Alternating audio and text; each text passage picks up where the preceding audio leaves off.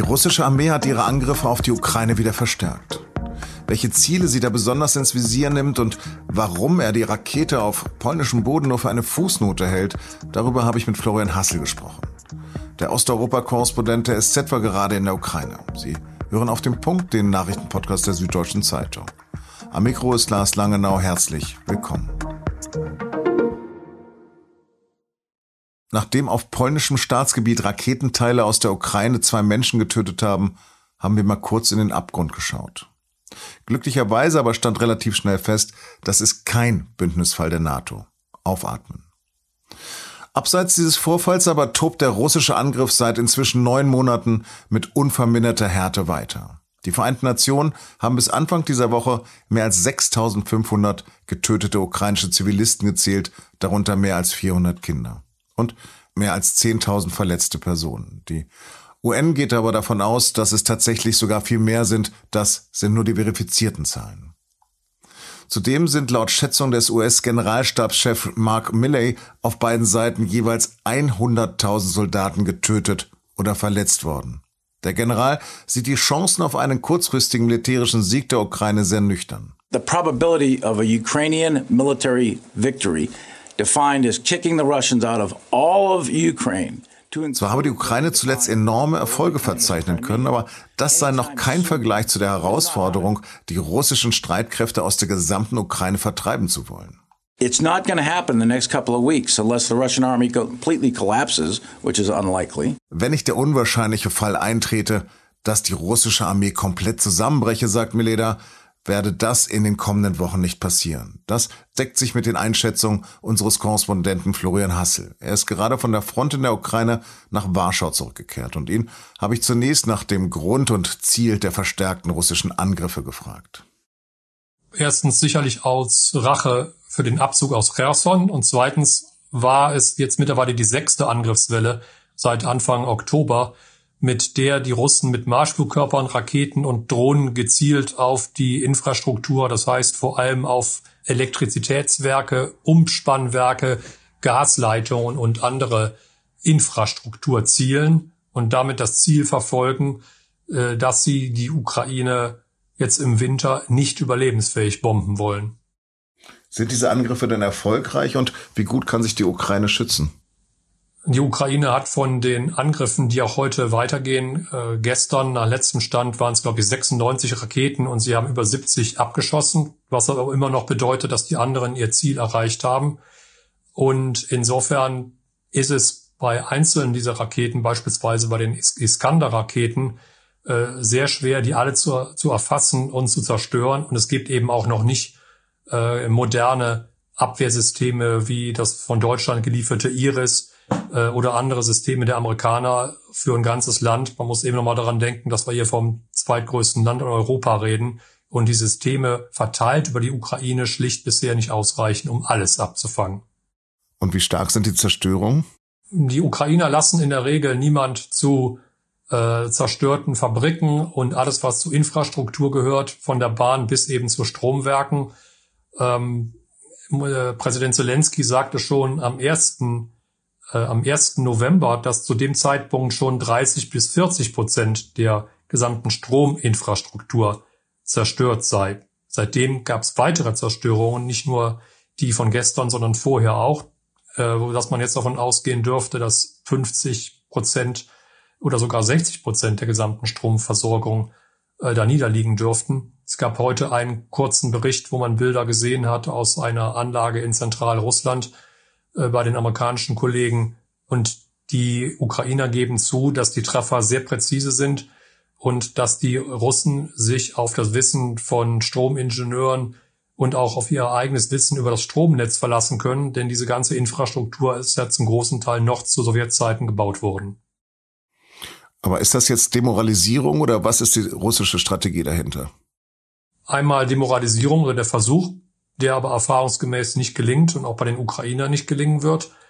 Ähm, aber wenn man das mit diesen Angriffen so weiterführt, kommt natürlich irgendwann ein Punkt, wo Städte überhaupt keinen Strom mehr bekommen, wo es also nicht wie jetzt im Moment mit Abschaltungen für mehrere Stunden getan ist, sondern die Stromversorgung komplett ausfällt.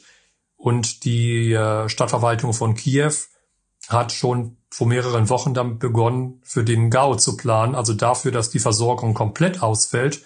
Wenn der Strom ausfällt, fällt auch Wasserversorgung aus, komplett, weil das eine am anderen hängt und Wasserpumpen mit Strom betrieben werden und haben für diesen Fall auch die Komplettevakuierung von den, ich glaube, es sind 1,5 Millionen Kiewer, die jetzt im Moment noch in Kiew sind, geplant.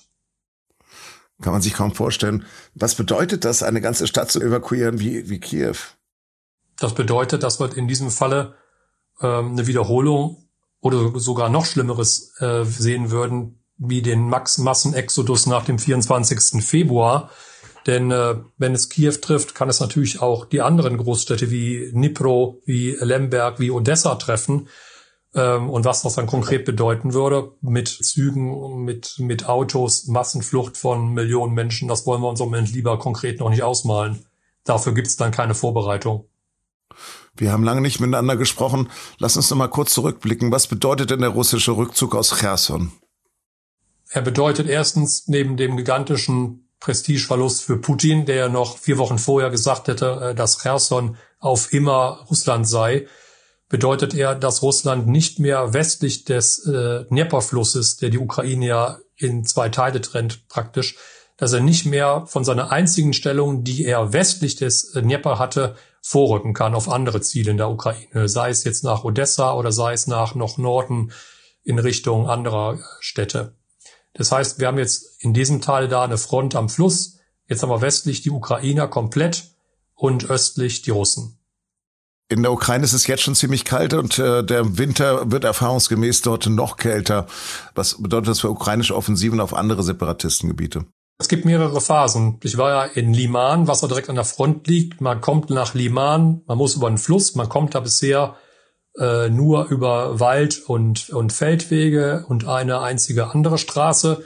Wenn es regnet, dann verwandeln sich diese Wald- und Feldwege natürlich in Schlammwege und mit militärischen Geräten ist dann kein Weiterkommen mehr. Das gilt dann für beide Seiten.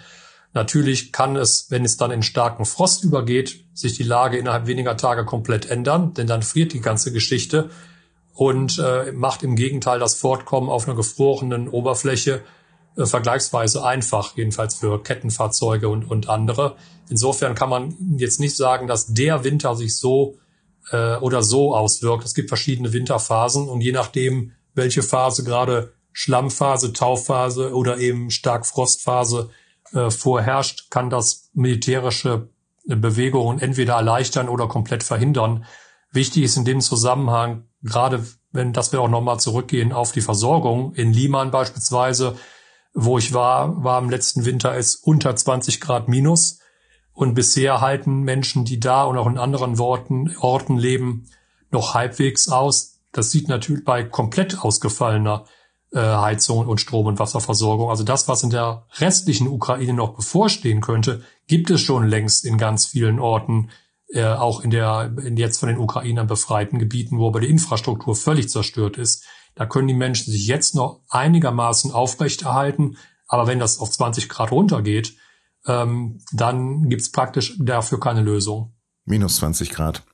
Lass uns doch mal kurz darüber sprechen, wie jetzt weiter mit dem Vorfall in Polen umgegangen wird. Wie beurteilst du denn Zelenskis Umgang mit den Ereignissen von Dienstag? Unglücklich, ungeschickt. Und es ist auch nicht nur Zelenskis Umgang, sondern der des Außenministers Herrn Kuleba, äh, der direkt danach von russischer Propaganda geredet hat, als es darum ging, dass das eine ukrainische Abwehrrakete sein könnte, was von, von Anfang an natürlich eine Vermutung war. Äh, jetzt steht es eigentlich fest, dass es eine, äh, die Polen sagen, es war eine polnische Präsident, es war eine äh, ukrainische S-300 Rakete, also eine Rakete aus so, so, zur Sowjetzeit noch gebaut, die zur Luftabwehr eingesetzt wird. Und der Zelensky hat gestern das bestritten und hat eine ukrainische Beteiligung an der Untersuchung gefordert, die jetzt in Polen durch Ukrainer und Amerikaner vorgenommen wird. Heute kam auch schon raus, dass die Ukrainer dazugelassen werden was aber natürlich die Fakten nicht ändern wird. Und ähm, das ist ein Abwehrreflex von Zelensky und auch von seinen Ministern und äh, anderen Ratgebern, die erstmal jede potenziell negative Nachricht äh, abstreitet für die Ukraine. In diesem Falle hat er sich damit keinen Gefallen getan. Trotzdem ist es eine Fußnote, wenn man bedenkt, dass beispielsweise heute in der gesamten Ukraine die Angriffe mit Marschflugkörpern äh, und Raketen und Drohnen durch die Russen weitergehen. Florian, herzlichen Dank für deine Expertise. Gut. Im NSU 2.0-Prozess ist am Donnerstag in Frankfurt am Main ein Urteil gefällt worden. Der Angeklagte Alexander M. muss fast sechs Jahre ins Gefängnis. Der 54-Jährige soll zwischen 2018 und 2021 mehr als 80 Drohschreiben verfasst haben. Diese gingen dann per E-Mail, Fax oder SMS an Rechtsanwälte, Politiker, Journalistinnen und an andere Vertreter des öffentlichen Lebens. Seine Zielpersonen waren meist weiblich, der Inhalt volksverhetzend, beleidigend und drohend. M hatte seine Nachrichten mit NSU 2.0 unterzeichnet, eine Anspielung auf die rechtsextreme Terrorzelle NSU, die zehn Menschen ermordet hatte. Teilweise mehr als eine Woche wurden Ergebnisse der Zwischenwahlen in den USA ausgezählt. Im Senat haben sich die Demokraten mit 50 Sitzen die Mehrheit sichern können. Ein knappes und überraschendes Ergebnis. Den Republikanern wurde mehr zugetraut. Jetzt aber verzeichnet Trumps Partei doch noch einen wichtigen Erfolg. Laut Medienberichten haben die Republikaner mit 218 Abgeordneten die Mehrheit der Sitze im Repräsentantenhaus erringen können. Die Demokraten kommen da nur auf 210. Damit wird es für Präsident Joe Biden schwerer, in den kommenden beiden Jahren zu regieren.